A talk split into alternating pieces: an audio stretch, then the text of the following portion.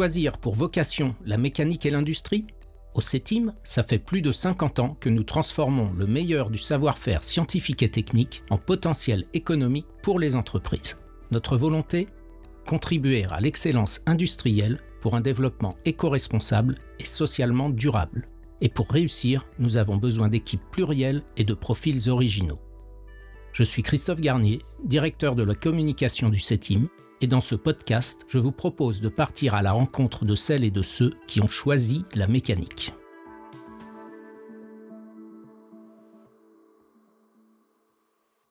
Je m'appelle Mathieu Borin, je suis ingénieur euh, au, au CETIM. J'ai intégré le CETIM en 2013 euh, suite à un projet de fin d'études dans le cadre de mon cursus UTC, euh, où j'ai fait la filière Mars, qui est plutôt dédiée euh, approche système et machine électrique.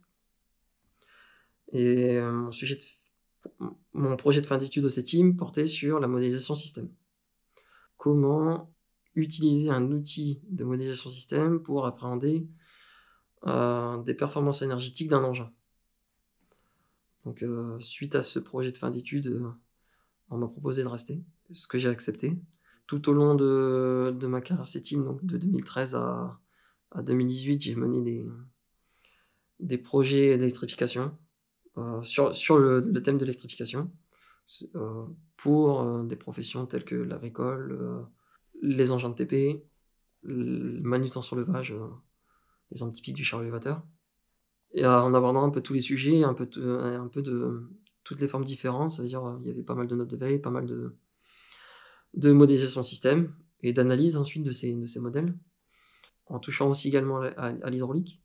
On parle de ça, j'ai fait également de la mesure au sein de l'équipe mesure, donc euh, je suis allé chez le client, coller des jauges, euh, installer des capteurs, euh, faire l'analyse des, des, mesures, en déterminer un couple ou un effort parasite qu'il faut superviser pour que la pièce ne casse plus, j'ai fait un tout petit détour en CEM, un peu trop casinier à mon goût. Donc euh, je suis vite retourné ensuite. Euh, ensuite j'ai dû faire un choix entre, entre les différentes activités. J'ai pas, pas pu garder cette polyvalence jusqu'au bout. Hein.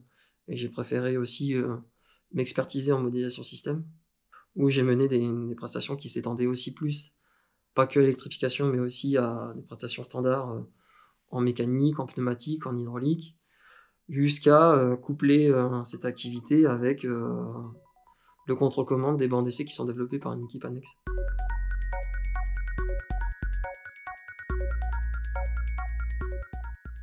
Tous les sujets d'électrification qui étaient au balbutiement finalement en cette bah, soit j'y ai participé, soit je les ai menés.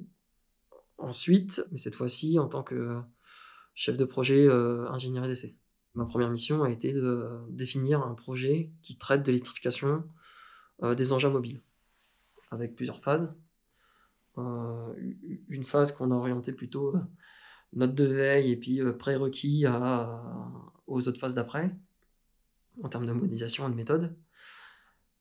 Une phase un peu annexe qui est dédiée haute vitesse, avec un contenu centré sur les organes mécaniques qui pourrait y avoir entre les futurs composants électriques et euh, notre roue traditionnelle qu'il faut entraîner euh, au bout d'un véhicule. Et un troisième acte qui est euh, la réalisation d'un démonstrateur électro-hydraulique qui marie l'électrique et l'hydraulique. Et on va jusqu'à la, réalisation du démonstrateur, c'est-à-dire qu'on part d'un engin diesel choisi, qu'on va transformer en électrique en se confrontant aux problématiques fournisseurs, aux problématiques de coûts, problématiques techniques, les verrous techniques à lever tout en essayant de faire ressortir une méthode à destination des industriels qui vont suivre ce projet. Et du coup, euh, mon expérience extérieure m'a permis, et mes expériences aussi passées ces teams, m'ont permis euh, de euh, construire de façon plus pertinente et, aussi de l'orienter selon mes, envies. Ça rejoint la question aussi que on peut aussi être accompagné dans nos envies et puis nos, d'évolution, on va dire, technique. Les constructeurs euh, d'engins off-road sont confrontés à une vague d'électrification qui est poussée par l'automobile. Hein. En règle générale, on voit, on voit que la plupart des, engins ou, des moyens de transport s'électrifient. Et les engins euh, off-road sont, sont confrontés à cette migration depuis peu, liées aux contraintes environnementales et puis les, normes hein, liées aux, émissions. On parle aussi du projet Grand Paris où il n'y aura pas d'émissions autorisées lors de ce projet-là. Et là, c'est un virage à prendre. Soit on le prend, soit on ne le prend pas. Et pour le moment, la difficulté que rencontrent ces, industriels, c'est que dans leur bureau d'études, ils n'ont pas les compétences, ou peu les compétences en, en, électrique, en machine électrique ou alors en électrification.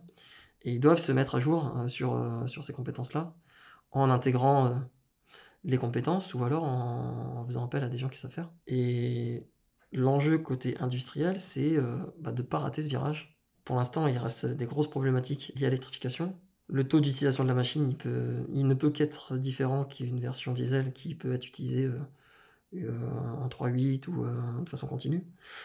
Là, on va avoir une problématique de stockage d'énergie qui évoluera avec les, en même temps que les batteries évolueront. Soit c'est les batteries pourront stocker plus dans un volume réduit, ou soit c'est le temps de charge de la batterie qui se réduira, et, le réseau également pour le recharger.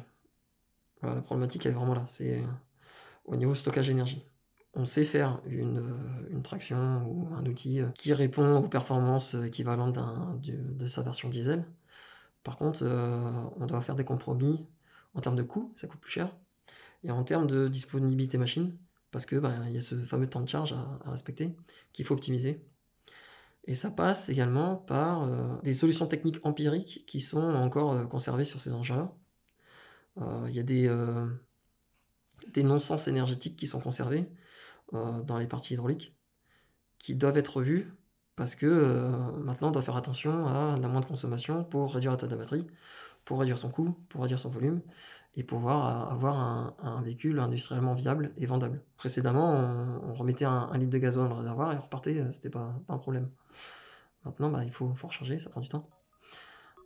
et surtout, bah, les kilowattheures de batterie, il faut les payer et pouvoir les vendre.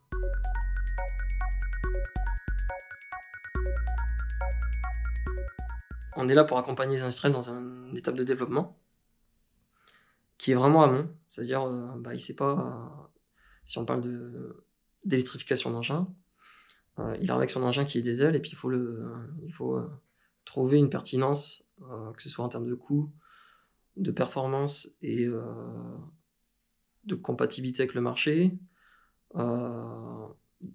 de sa version diesel à cet engin, de sa version électrique à cet engin diesel. Et euh, ça passe par de la méthodologie qui est basée sur l'exploitation de modèles, qui permet d'anticiper les, performances de l'engin euh, face à des choix, des choix d'architecture par exemple, des choix de composants, euh, des choix de stratégie de commande.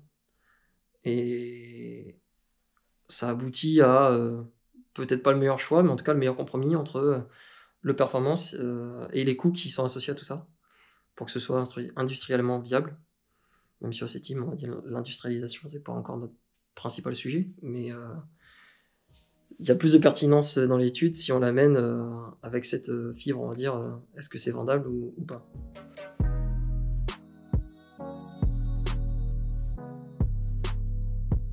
Je dirais ce qui est plaisant dans team, c'est de pouvoir rencontrer des experts dans toutes les disciplines que le team représente. On n'est pas seul, ça veut dire que si on a des difficultés parce que sur un projet parce qu'on on a des contraintes euh, techniques qu'on ne sait pas résoudre seul, on peut faire appel à des gens qui ont d'expertise dans le métier ou qui, qui se rapprochent de, cette, euh, de ce métier-là et qui peuvent apporter euh, soit de la méthode soit de la technicité qui permet de débloquer la situation.